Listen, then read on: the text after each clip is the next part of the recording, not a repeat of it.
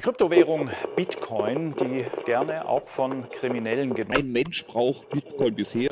sind eigentlich eine Verdummdäubelung der Menschen. Die digitale Währung Bitcoin ist ein Klimasünder. Steckt nun mal kein Wert dahinter. Das Ding kann jederzeit auf Null fallen. Diese Sache gehört verboten. Bitcoiner allerdings ignorieren dieses Problem komplett und reden sich die Welt schön. Hallo und herzlich willkommen bei Plebs Taverne Tech Tuesday mit euren Techies Kit, Cercatrova. Und wieder mal äh, der Thomas zum zweiten Mal. Grüße miteinander. Hallo, hallo. So, wir treffen uns wieder zu einer neuen Tech Tuesday Folge und bevor wir starten, Jacka, zu welcher Blockzeit treffen wir uns hier heute? Aktuelle Blockzeit ist 711712, also fast eine Schnapszahl. Um einen Block verfehlt. Wir hätten früher beginnen sollen. Mist, siehst du, wir waren nicht pünktlich. Aber nicht schlimm. Ich musste noch was zu trinken holen. Ja, ja, das hat die Vorbereitung hat ein bisschen gedauert, so, aber jetzt sind wir da und ähm, ich denke, das ist auch okay. Und ähm, ja, zu, was, was, was genau machen wir heute? Was, was steht an? Welches Thema haben wir?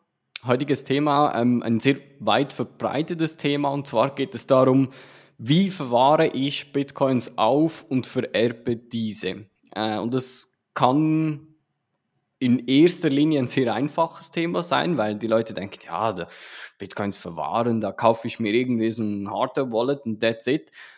Aber mit dem alleine ist es eben nicht gemacht. Es gibt noch so viele Sachen und verschiedene Möglichkeiten und Szenarien, worauf man sich vorbereiten soll, weil bei Bitcoin ist man eben selber für die Verwahrung verantwortlich, sofern man es richtig macht, sage ich jetzt mal so.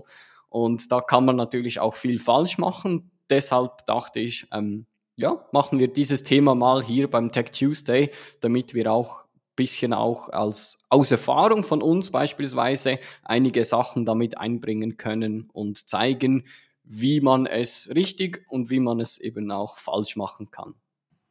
Ja, ja, genau. Ähm, wir, wir sprechen ja immer von Bitcoins verwahren und vererben, aber ähm, wir müssen vielleicht auch erstmal klären, was, ver was verwahren wir hier wirklich und was vererben wir hier wirklich. Ähm, weil ich glaube, hier ist schon mal der erste Punkt, äh, den man verstehen muss, ähm, was, was es wirklich bedeutet, ähm, Bitcoin zu besitzen.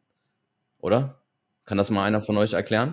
Genau, das ist immer so die Hauptfehleinschätzung, wenn Leute sagen, ich verwahre meine Bitcoins und dann, dann zeigen sie dann irgendwie einen USB-Stick und, und sagen, hier auf dieser Hardware-Wallet sind meine Bitcoins drauf. Und das ist eigentlich schon das, das erste Problem, weil da sind keine Bitcoins drauf. Das Einzige, was man bei Bitcoin verwahrt, sind seine Private Keys, also seine Zugangsschlüssel. Die Bitcoins selber, also die ja, in Anführungsschlusszeichen diese Tokens, ähm, was wir als Bitcoin bezeichnen, die sind auf der Blockchain bei jedem Full Node abgespeichert oder verfügbar und zwar in diesem sogenannten UTXO-Set. Und die Leute, die die letzte Tech Tuesday-Folge gehört haben, wissen jetzt, was das ist. Und was du mit deinen Keys machen kannst, ist nichts anderes als diese Coins, die in der Blockchain auf diesen UTXO-Sets auf allen Nodes auf der ganzen Welt gespeichert sind, bewegen. Also du kannst, hast mit deinem Schlüssel das Recht der, der Ownership von diesem Coin zu bewegen. Und somit hast du eigentlich auf diesem USB-Device nur äh, einen Schlüssel, einen kryptogra kryptografischen Private Key, damit du eben Signaturen erstellen kannst. Genau. Also Bitcoin zu besitzen auf einem Wallet, sei das jetzt ein Software-Wallet oder ein, ein Hardware-Wallet, der Bitcoin oder das Bitcoin ist ja nicht eine, eine Datei, die wir von A nach B senden, weil sonst haben wir wieder dieses Copy-Problem. Und das hat der liebe Satoshi schon in seinem White Paper im Intro ähm, erwähnt, dass er das Double Spending Problem gelöst hat. Also wenn das einfach nur eine digitale Datei ist, die wir von A nach B bewegen, können wir sie kopieren. Und das dürfen wir ja nicht mit dem Geld. Und du hast es gut, gut gesagt, ein Wallet, egal ob ein Hardware-Wallet oder ein Software-Wallet, besitzt eigentlich oder speichert gar keine Bitcoin, sondern sie hält nur die Schlüssel, die die, Signatur, die, die Signatur erstellt, beziehungsweise wo man dann den Eintrag im Ledger, also im, im, in der Blockchain, updaten kann, dass jetzt diese Adresse ähm, auf die andere geht. Somit ist ein Wallet eher ein Schlüsselanhänger als eine Speicherung äh, von Bitcoin.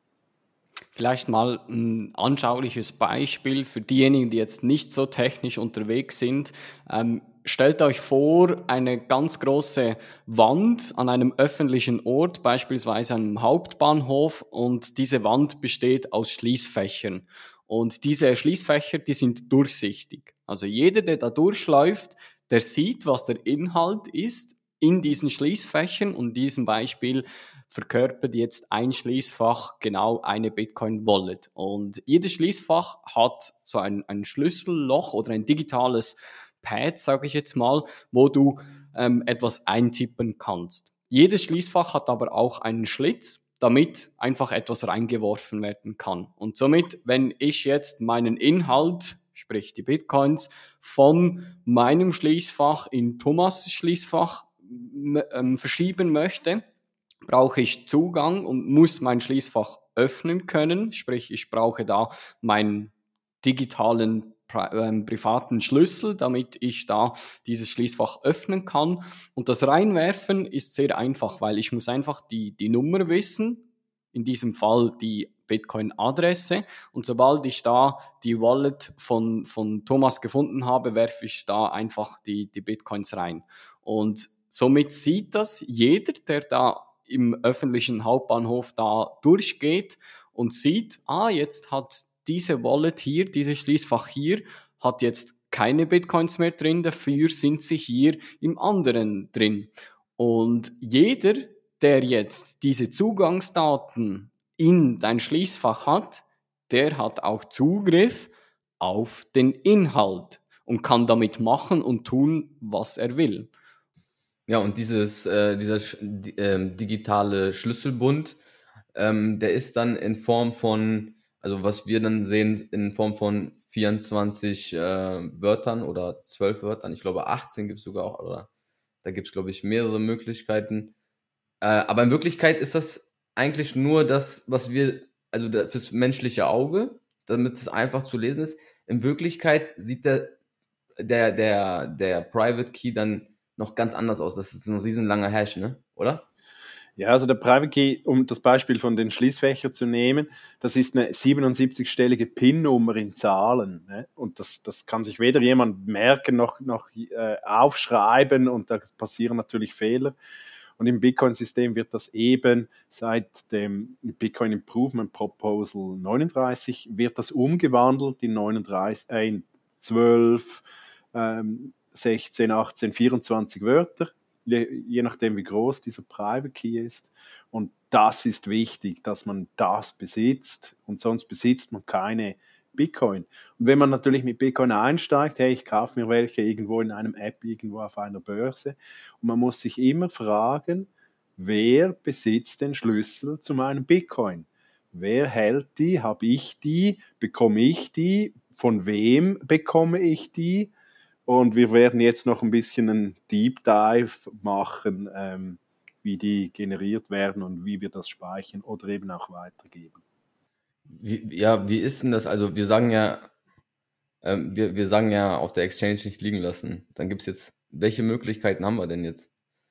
Ähm, wir haben ja jetzt nicht nur die Hardware-Wallets, wir können ja äh, Wallets auf diversen Medien speichern. Ähm, wollen wir da mal äh, ja, ich würde das noch ein bisschen nach hinten stellen. Ich würde noch gerne da in, in die ähm, Generierung von Private Keys ein bisschen genauer rein, weil das ist sehr spannend, weil diese 24 Wörter fragt man immer, ja, aber diese 24 Wörter, wie, wie sicher ist das eigentlich? Und warum kann ich hier in meinem ähm, Hardware-Wallet diese 24 Wörter eingeben und ein komplett anderes Hardware-Wallet kaufen und dort dieselben Wörter eingeben und die sprechen ja nicht miteinander, diese Hardware-Wallets. Wieso weiß jetzt die andere Hardware-Wallet, welche Adressen ich bei der anderen Hardware-Wallet generiert bekommen habe?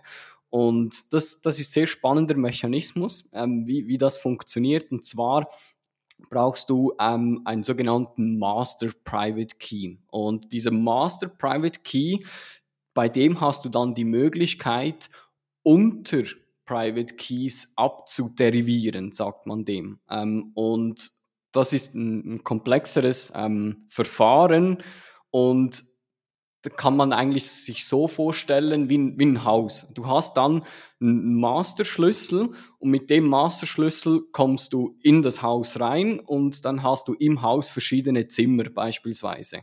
Und die einzelnen Zimmer sind dann die einzelnen Private Keys, weil bei jeder Adresse und zu jeder Bitcoin-Adresse hast du immer einen Private Key dazu. Und da hast du sicher auch schon bemerkt, wenn du jetzt Bitcoin empfängst, wird dir eine Adresse angezeigt. Wenn du dort Bitcoins empfangen hast und dann wieder auf Empfangen klickst, dann wird dir ja eine neue Adresse angezeigt. Und jetzt habe ich ja vorhin gesagt, zu jeder Adresse gibt es einen Private Key. Das heißt, wenn du da 50 Mal irgendwie auf Empfangen klickst und jedes Mal Bitcoins empfängst, muss deine Wallet somit auch 50 Private Keys speichern, weil zu jeder Adresse gleich Private Key. Und genau diese Unter-Private Keys, die zu diesen Adressen gehören, die kannst du eben mit deinem Master Private Key abderivieren. Und somit hast du mit diesem Master Private Key immer die Möglichkeit, deine Unter Private Keys, die zu jeden Adressen gehören, zu jeder Zeit immer ähm, wieder, ja, kann man so sagen, zurückzurechnen. Und somit das Einzige, was du damit brauchst und speichern musst, ist dann dieser Master Private Key. Und das ist eigentlich eine lange Zahl mit, mit komischen Zeichen drin, je nachdem, welcher Format du es angezeigt bekommst, ob Hex oder was auch immer. Auf jeden Fall nicht human readable. Also wenn da jemand irgendwie den Master Private Key sich aufschreiben sollte oder so, dass da Fehler gemacht werden beim Aufschreiben, das ist sehr wahrscheinlich. Und jetzt ist es so, dass diese, diese Master Private Key kann ja eigentlich auch in, in Bits und Bytes, also sprich in, in Null und Einsen dargestellt werden. Und jetzt kam, äh, ich weiß leider den Namen nicht mehr, wer das BIP 39 erfunden hat, aber irgendein schlauer Kopf kam dann auf die Idee, hm, diese Master Private Key, also diese lange Zahl von 0 und 1, die könnte man ja einfach durch beispielsweise durch 11 teilen.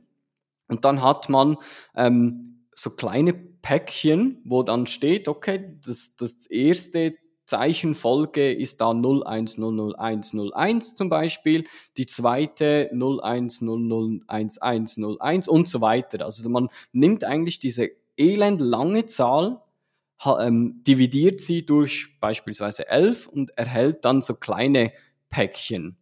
Und jetzt hat man diese BIP 39 Wortliste, die ist auch öffentlich einsehbar, die, die kann man herunterladen. Und jetzt hat man ja dieses kleine Bit-Päckchen, wo dann steht 01001. Und jetzt geht man einfach schauen in diese Wortliste, okay, welches Wort hat diesen binären Code hinterlegt? Und das ist dann dein englisches Seedwort. Und somit ähm, sind deine Seedwörter, die du aufgeschrieben hast, repräsentieren eigentlich einfach in einer anderen Form deinen Master Private Key. Und da vielleicht noch, noch anzufügen, dann habe ich meinen Monolog, Monolog fertig. Das letzte Wort von deinen ähm, Seed-Wörtern, das ist das zwölfte oder das 24. je nachdem, das ist immer die sogenannte Checksumme. Das heißt, die, ich mache ein Beispiel, bei zwölf Seed-Wörtern hast du elf Seed-Wörter und anhand von diesen Seed-Wörtern, das wird dann gehasht und anhand von dem hast du dann die Checksumme. Und jetzt weiß somit auch die Wallet, weil sie ja die Checksumme hat und die repräsentiert dann den Hash aus den elf vorherigen Wörtern. Wenn jetzt somit nur ein Wort falsch eingegeben wurde, dann stimmt der Hash Ja. von dieser Checksumme nicht mehr überein und dann hat die Wallet eben auch die Möglichkeit, sei es die Bitbox, sei es ähm, ein, eine Software-Wallet, dir einen Fehler anzuzeigen und zu sagen, hey, dein Seed, was du da eingegeben hast, das stimmt etwas nicht. Ja. Also das ist nochmal so ein extra, extra äh, Sicherheitsmechanismus. Genau. Einfach, Krass. ja, Echt krass. freundlicher für Menschen. Was sagst du, Thomas? Ähm, Ja, aber, aber sag mal, Jerka, das hört sich jetzt wahnsinnig kompliziert an, wenn ich jetzt wirklich Bitcoin hier mit, mit, mit X, X Private Keys und Papipapo, also das ist doch nicht machbar für, für den Otto Normalverbraucher. Wa- Was muss ich denn machen jetzt, wenn ich Bitcoin aufbewahren will?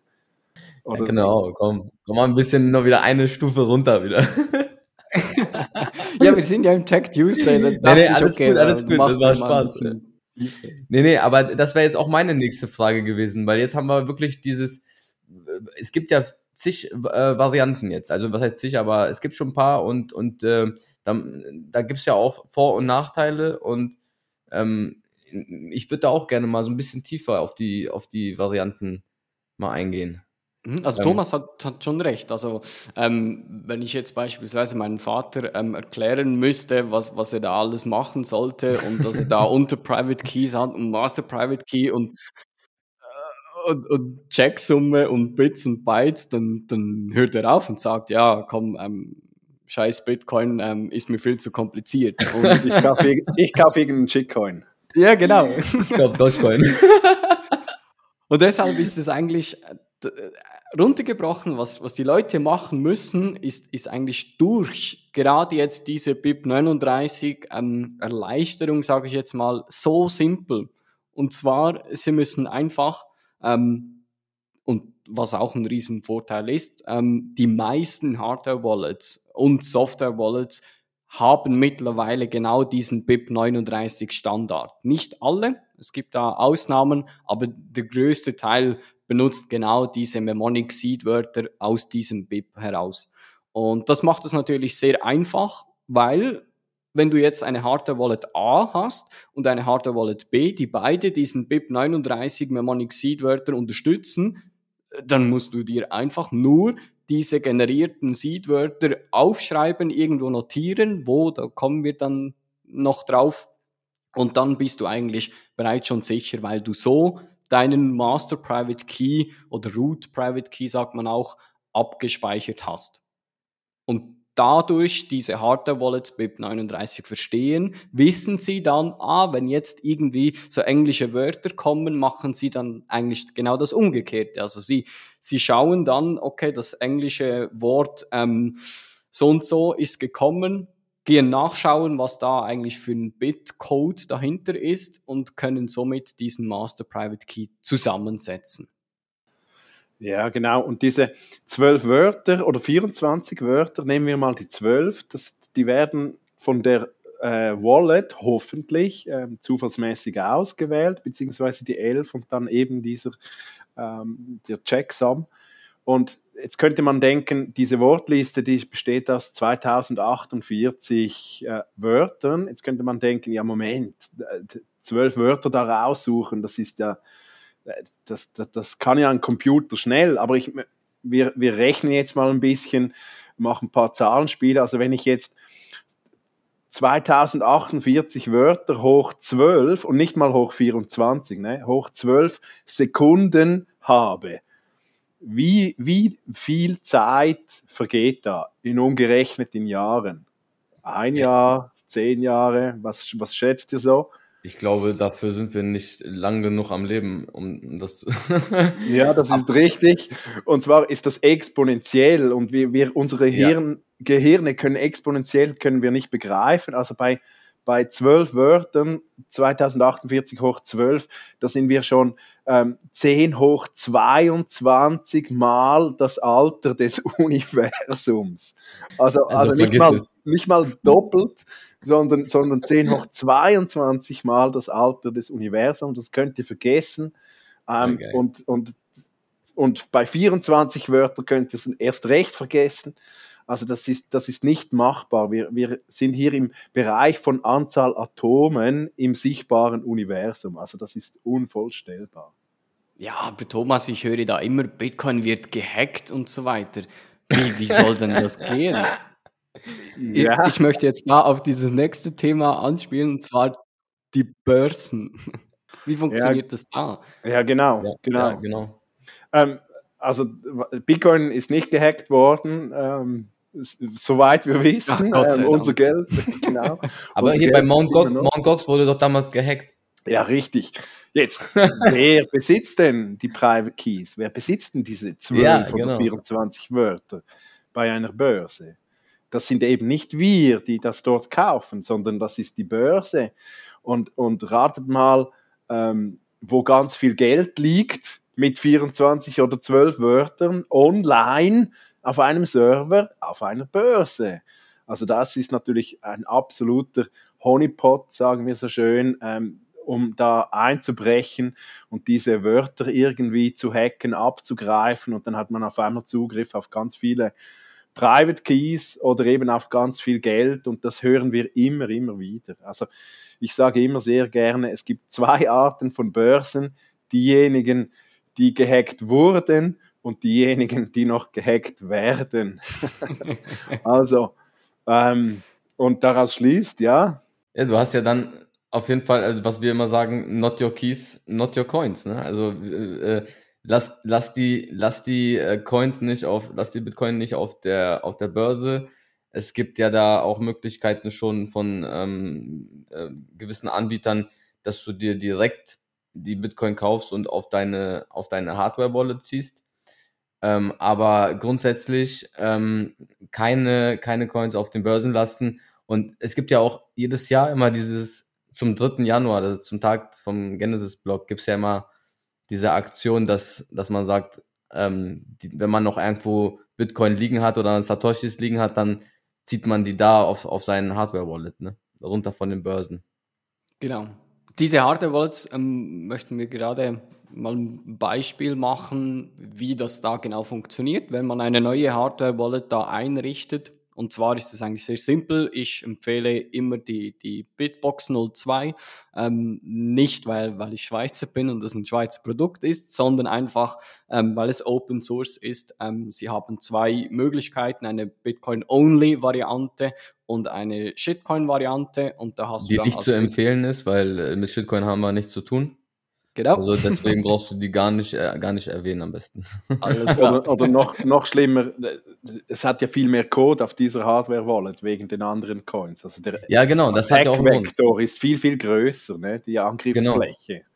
Also ganz kurz, wenn ich ganz kurz was er- äh, erzählen kann hier, ich habe jemanden, der hat sich eine Bitbox geholt. Ich habe gesagt, hol dir eine Bitbox Only Bitcoin, er hat sich aber Ethereum gekauft noch dazu und der hat sich das diese Multi Edition geholt und da gab es wohl auch irgendein Problem ähm, äh, und äh, mit mit Lizenz oder irgendwas und und und da musste er jetzt wieder umswitchen und es ist es ist Müll. Also selbst für, ich glaube für, für die Hardware Wallets ist es kompliziert mit den äh, Shitcoins, deswegen einfach bei Bitcoin bleiben und da kann man nicht viel falsch machen, oder?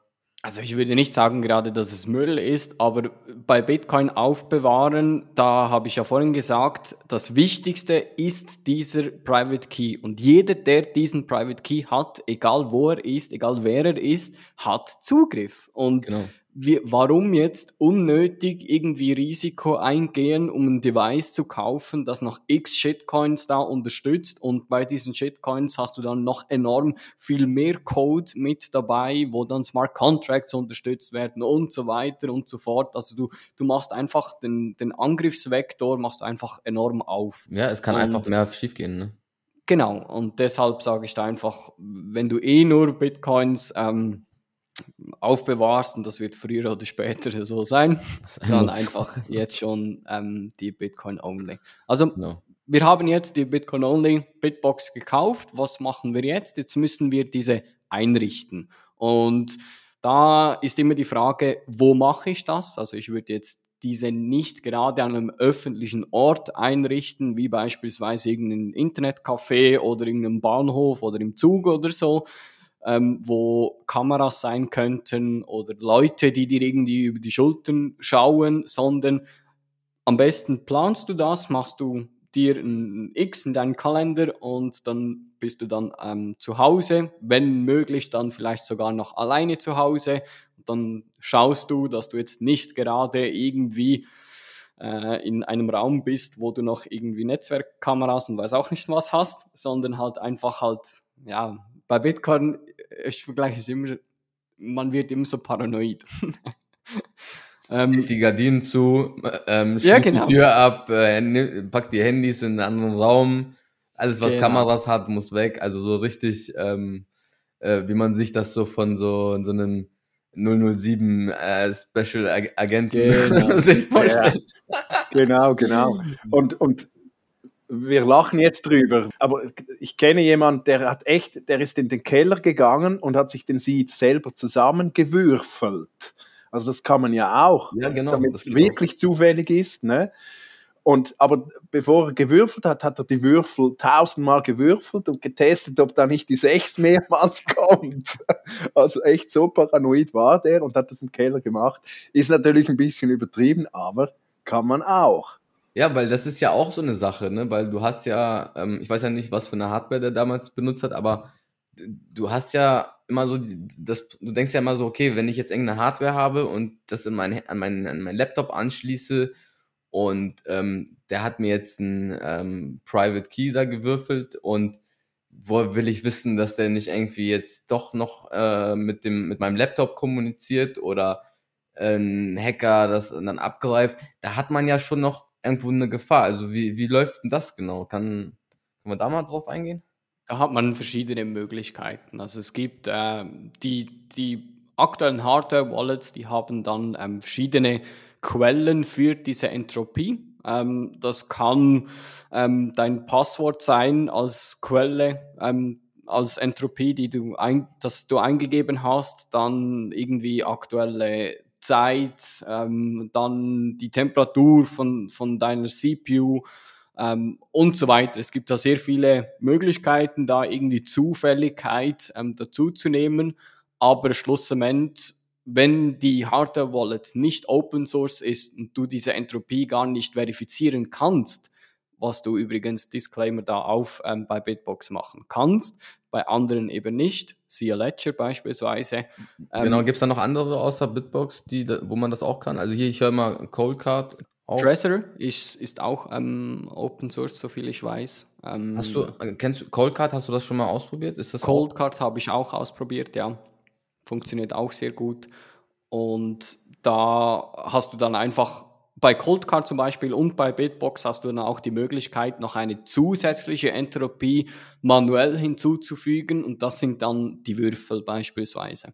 Und da wird nicht nur die Würfel genommen als Entropie, sondern der ganze Rest weiterhin, aber einfach die Würfel noch oben drauf. Und somit, auch wenn da irgendetwas vorprogrammiert wäre oder so, kannst du dann mit deinen Würfeln diese vorprogrammierten Entropien eigentlich komplett über den Haufen werfen. Und da bist du dann schon sehr, sehr sicher, sag ich mal so. Es gibt auch eine Möglichkeit, alles komplett offline zu machen, also ohne irgendwie eine Bitbox oder so. Also du kannst wirklich, wie Thomas vorhin erklärt hat, in den Keller gehen und das alles selber würfeln, komplett offline, ohne dass du irgendwie ein Device hast oder so. Ja, das, die, die Schwierigkeit ist halt, sich da selber in den Fuß zu schießen, nicht in den Fuß zu schießen. Ne? Ja. Das ist, das ist, das ist die wirklich, also das empfehlen wir wirklich nur den absolut Hardcore-technisch, macht da nicht, äh, da, weil wenn ihr da irgendwas falsch zusammenrechnet und ihr dann da irgendwelche Bitcoin speichert und ihr habt das falsch gerechnet, bekommt ihr die falschen zwölf Wörter und, und also das kann in die Hosen gehen. Das ist dann eine Spende ans, Netz, ja. ans Netzwerk. ja, beziehungsweise genau. Vielen Dank für, für, für deinen Verlust. Äh, unsere Bitcoins sind jetzt darum. Ähm, ja, ohne diese Nachricht aber. genau. Machen wir mal im, Beispiel weiter. Also wir haben jetzt die Bitbox ähm, mit Entropie gefüllt, sei es Würfel oder einfach die vorprogrammierte. Und jetzt zeigt es uns diese 24 Seedwörter, diese englischen Seedwörter an. Ähm, jetzt ist die Frage, wohin speichern wir diese? Ähm, und auch ein, ein, ein, kleiner Tipp von mir, wenn ihr dann schon so paranoid seid und, und Jalousien runtermacht und so weiter, liest die auch nicht laut vor. Also irgendwie dann ähm, beim Aufschreiben oder so, dann, damit ihr es euch besser merken könnt, euch das vorsagen, weil daneben liegt dann das Handy, oder, mit dem Mikrofon aktiv und dann ist die Sicherheit wieder weg. Also wirklich nur schauen und nicht quatschen. Genau. Also Donald Trump, der die Lippen bewegt beim Lesen, der hat schon mal, schon mal eine niedrigere Sicherheit. Ja, der hat schon verloren fast. Ne? Ja. Ja, nee, das, da, guck mal, da, da denkt man alles gar nicht dran so, ne? Also, vielleicht gibt es wirklich Leute, die haben da noch nie dran gedacht, aber also, ne, man, man muss schon auch aufpassen. Also, man, es, es, das sind natürlich alles Szenarien. Ne, die Wahrscheinlichkeit, dass es einem, einem passiert, denkt man immer, das ist so klein, aber dass die Wahrscheinlichkeit überhaupt da ist und man es halt so vermeiden kann, das ist halt das Ding. Ja, genau. Also, jetzt bekomme ich diese 24 Wörter auf der Hardware-Wallet oder auf der Software-Wallet auf dem Handy und äh, Einfachheit, ja, wie speichere ich die? Logo, ich mache einen Screenshot. Aber was habe ich jetzt falsch gemacht? Was passiert denn jetzt mit dem Screenshot?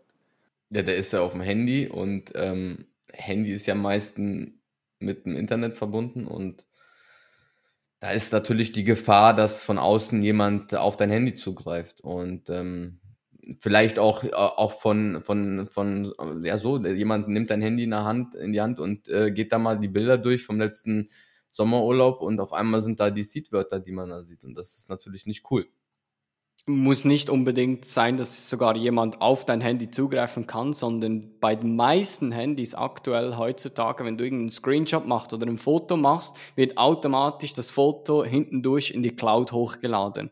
Und somit hast du dann wunderbar deine Seedwörter schon in der Cloud ähm, gespeichert. Schon gleich gespreadet, fertig für Google, kannst du gleich yes. hochladen. Ja, aber das ist, äh, das war mal bei einem Wallet so, bei einem schlecht programmierten Wallet. Ich habe jetzt den, den Namen wieder vergessen. Copay, glaube ich, war das. Und da hat Ledger, man. Oder was? Nee, da, da konnte man auch. die, haben gleich, die, haben gleich, die ganze Datenbank äh, freigegeben. genau, genau. Ähm, da konnte man die Wörter eintippen und da wurde gleich der Autokorrekturmodus in diesem Textfeld wurde angeworfen und da hört natürlich hinten dran Google mit und korrigiert die online. Also da, da, da, da wurden die Wörter online hin und her gesendet äh, äh, mit der Autokorrektur. Also das, ist, das merkt man ja als Benutzer überhaupt nicht und denkt man überhaupt nicht daran. Aber die meisten guten Wallets, ähm, Online-Wallets eben auf dem Handy, die machen das, das jetzt doch schon richtig. Ja, es muss nicht mal sein. Also beispielsweise ähm, auf Android, aber auch auf Apple in deiner Tastatur hast du meistens oben auch immer so Autovervollständigungen. Und wenn du da dann beispielsweise in der Blue Wallet irgendwie ähm, deine Seeds eingibst oder so, dann wird oben das wunderbar irgendwie zur Vervollständigung angezeigt und beim nächsten Mal ist dann schon noch, ja, wie soll ich sagen, ähm, erschreckend, wenn dann Blue Wallet schon mit einem Buchstaben dein Seed-Wort vorschlägt. Also da hinten hast du natürlich auch Algorithmen, die das speichern. Und da sind wir auch gerade bei diesem Thema mit Tastatureingaben.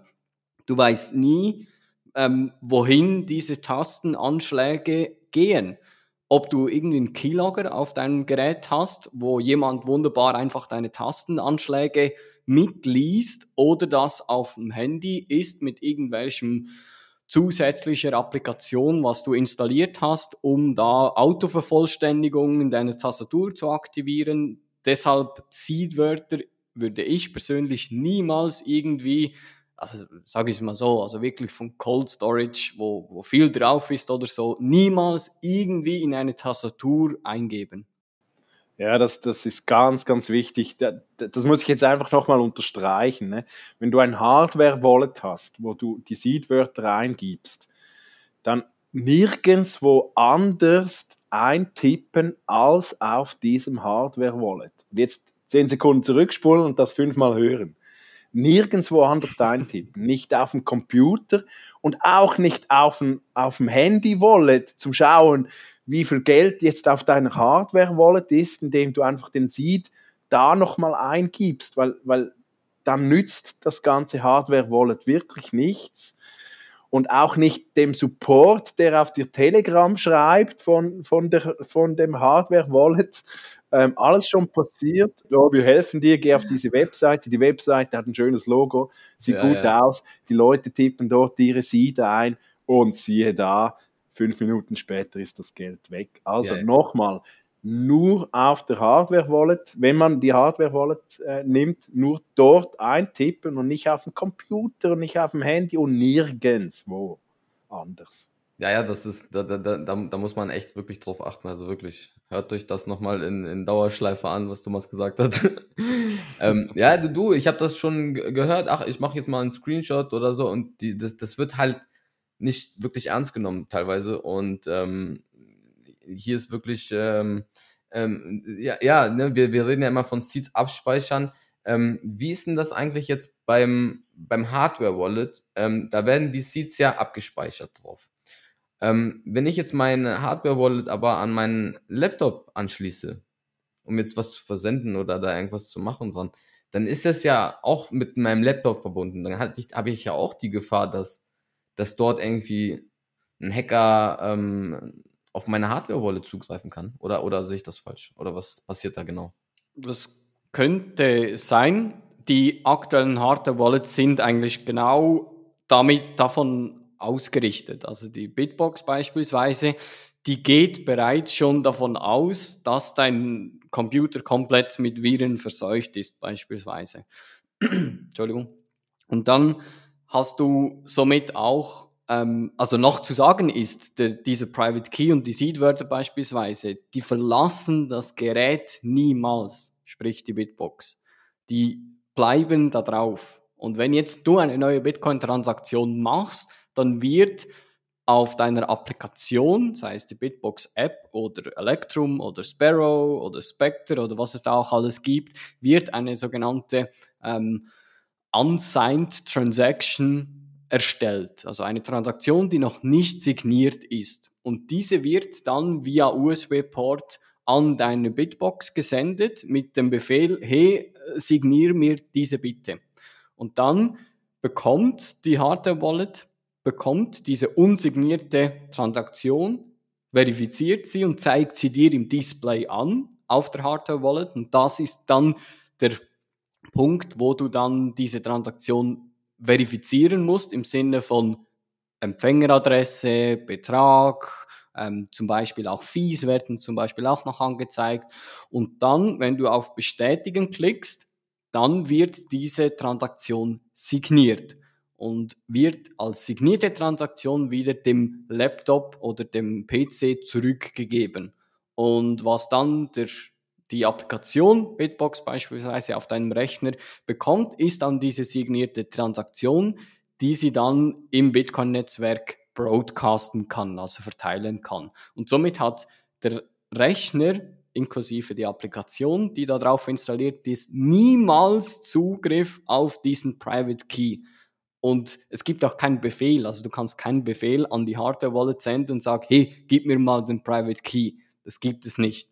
Also du hast wirklich nur diese Möglichkeit, mit diesen unsignierten Transaktionen zu arbeiten, ähm, um da irgendwie mit dem Private Key ähm, diese zu signieren. Und dann gibt es auch andere Möglichkeiten, wie beispielsweise den Spectre DIY oder auch ähm, Cold Card ähm, oder Seed Signer mittlerweile auch.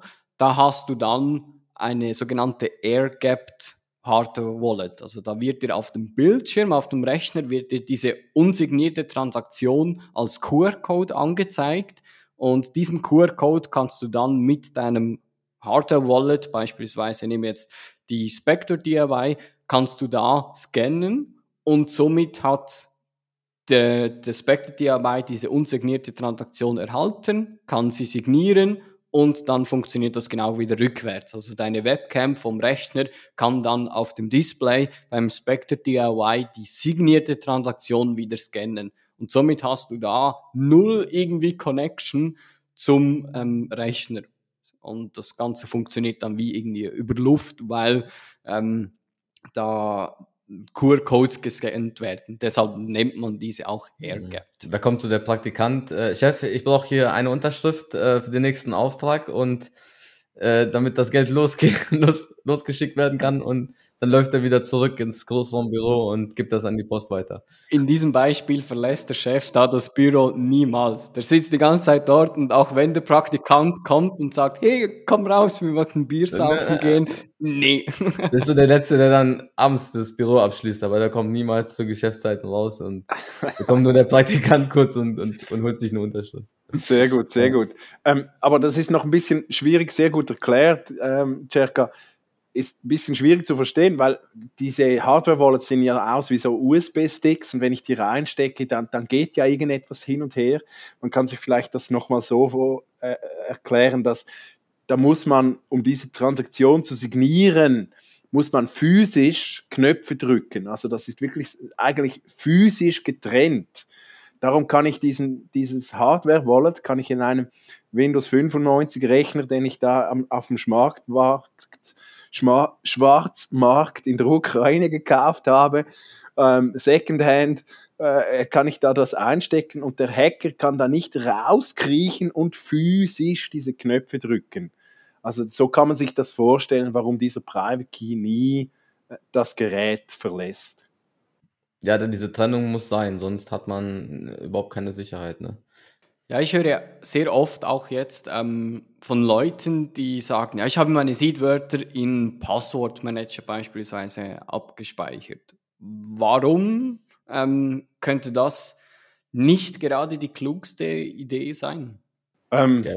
ja, äh, wem vertraust du dann wieder? Also der, der Passwortmanager ist programmiert? Hast du da den, das, den rund selber den Code angeschaut? Hast du den selber kompiliert? Hast du, wo wird das gespeichert? Wie wird das gespeichert? Das, das übersteigt ja die Möglichkeiten äh, der meisten von uns, inklusive mir, das genau zu überprüfen, wo was gespeichert wird. Also ich kann ja auch einen Passwortmanager ähm, loslassen und dann und ein sehr gutes Projekt und in zehn und irgendwo im Hintergrund sendet er was verschlüsselt und in zehn Jahren habe ich da ganz viele Private Keys äh, abgegriffen und, und löse die aus, nachdem die Software nicht mehr existiert. Also ich muss mhm. ganz vielen Leuten und ganz vieler Software und Computer vertrauen.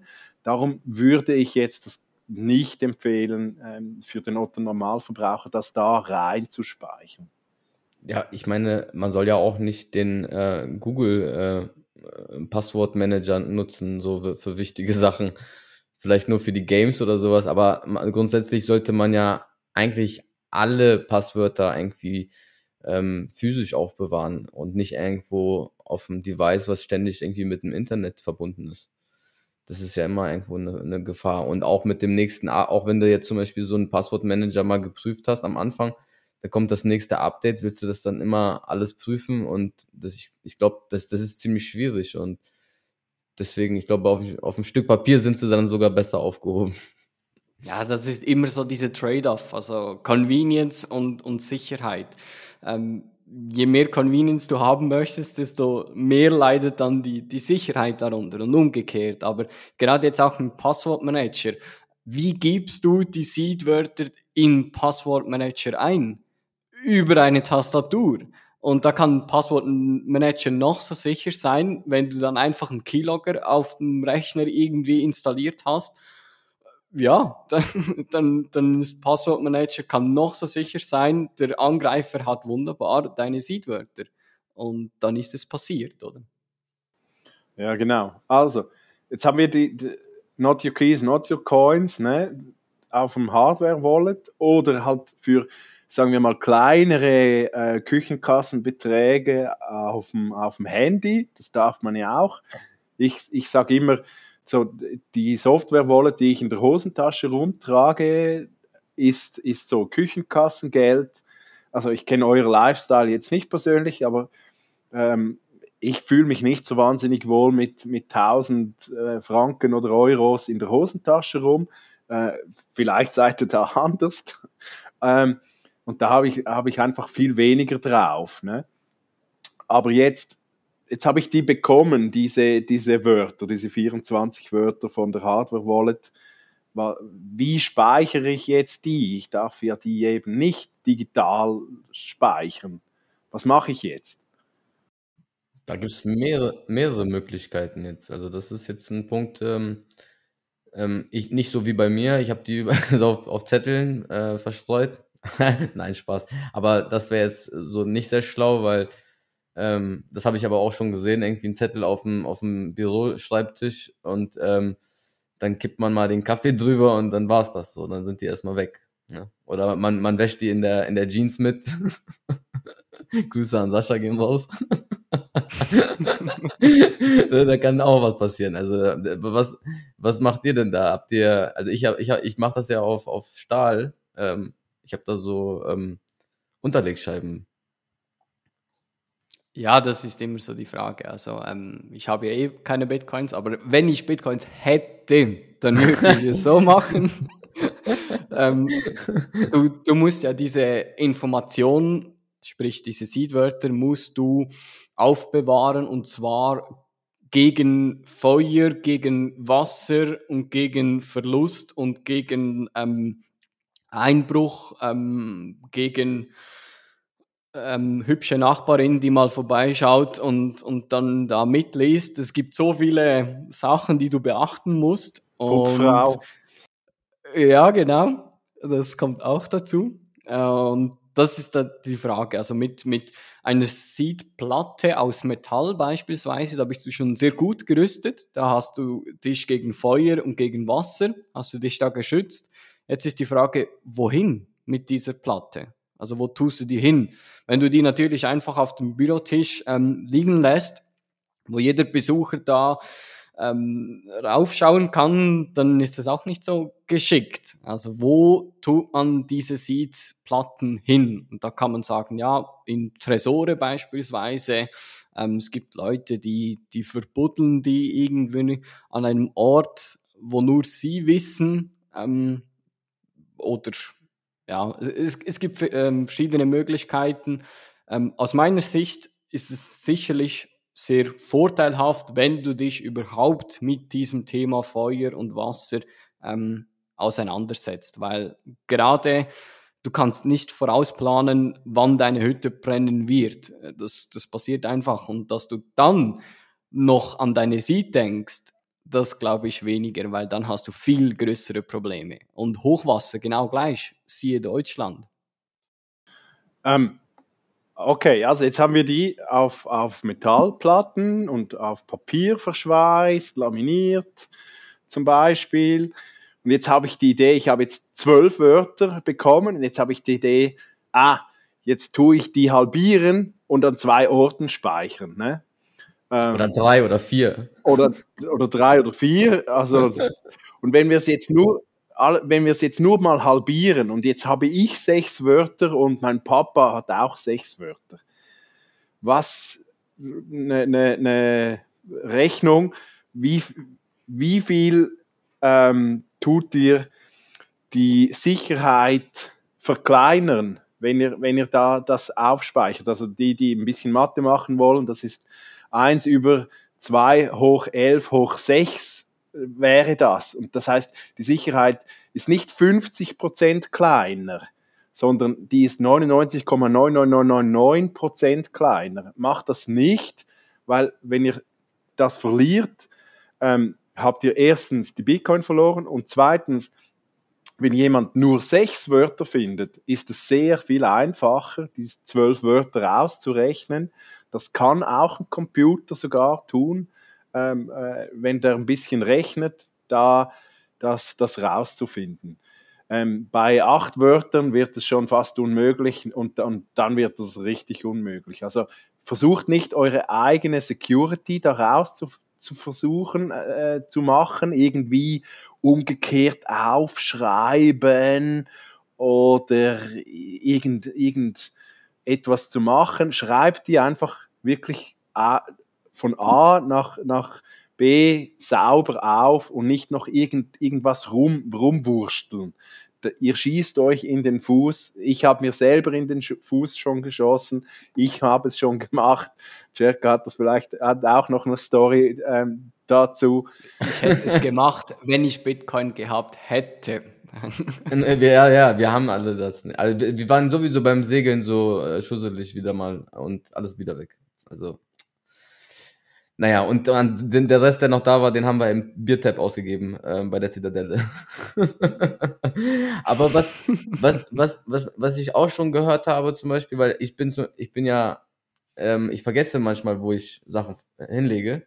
Macht es dann Sinn, irgendwie ähm, die, die 12 oder 24 Wörter an, an mehreren Orten abzulegen? Ähm, so für meine Sicherheit, damit ich das nicht ver verliere oder vergesse? Das ist ein sehr guter Punkt, weil du bist immer der größte Feind deiner eigenen Sicherheit. Du, du kannst es noch irgendwie so sicher machen, wenn du dann nicht mehr daran dich erinnern kannst, wo du es abgelegt hast. Wow, was hatte dir dann eine Hardware-Wallet gebracht und irgendwie im Keller ähm, mit Jalousien zu, das alles einzurichten? Und da würde ich sicherlich sagen, ja, ähm, es lohnt sich das an mehreren Locations zu speichern. Die Frage ist einfach an welchen. Bringt natürlich nichts, wenn, wenn du eines in deinem Safe zu Hause speicherst und dann ein, ein zweites irgendwie auf dem Bahnhof Schließfach oder so ähm, da reinspeicherst. Da würde ich es jetzt nicht machen. Aber man kann durchaus da auch Bankschließfächer sind sehr beliebt. Da muss man auch die Frage stellen, wie fest du da sicher bist, dass da wirklich niemand von der Bank da an dein Bankschließfach geht. Das Vertrauen zur Bank muss man dann haben halt, ne? Genau, ja. Und da kommen wir dann auch schon ein bisschen zum Vererben auch. Also wenn du da eine riesen Schatzsuche dir aufbaust und ein, ein Rätsel machst und wie Thomas gesagt hat, noch die, die Seed halbierst und an verschiedenen Orten und dann noch die Reihenfolge änderst von den Seed-Wörtern und die dann irgendwie noch in einer Geschichte versteckst oder so und dir dann etwas zustößt und du irgendwie in den Bus kommst, viel Spaß bei deinen Nachfolgen, die eh schon jetzt ähm, komplett down sind, weil, weil du jetzt nicht mehr am Leben bist und die, die da jetzt noch dieses Rätsel lösen müssen, ähm, würde ich jetzt eher weniger machen.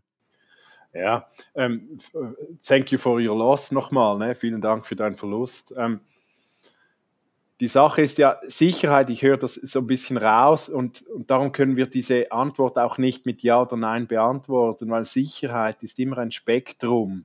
Das ist nicht Ja oder Nein. Und, und das ist sehr individuell äh, für jeder und jeder Mann, jede Frau. Und wenn ihr halt Eltern habt, die ihr vertraut, wieso nicht? Aber wir haben ja auch schon auf, Clubhouse gehört, jemand, ähm, wo sie eben das, das so kompliziert gemacht haben und auf, auf drei Leute verteilt. Und, und der eine wurde psychisch krank und, und konnte die nicht mehr, nicht mehr geben. Also das, das ist, einfach, ist einfach schwierig. Und als Einsteig würde ich sagen, so einfach wie möglich. Ähm, Kugelschreiber, Papier, aufschreiben, laminieren, weg irgendwo in einen Ort reintun, ähm, äh, wo ihr bestimmt wieder mal reintut und nicht irgendwo in ein, ein, Buch, das ihr dann mal wegwerft oder das ihr dann in der Brockenstube verkauft, sondern so simpel wie möglich. In der nächsten Folge werden wir jetzt anschauen, wie genau das Vererben funktioniert. Wir habt jetzt schon Informationen bekommen, was da alles für Möglichkeiten gibt, wie man es verwahren und abspeichern kann. Und wenn ihr da auch noch zuhören möchtet, wie das Vererben funktioniert, dann könnt ihr da in der nächsten Folge bei Tech Tuesday da reinhören.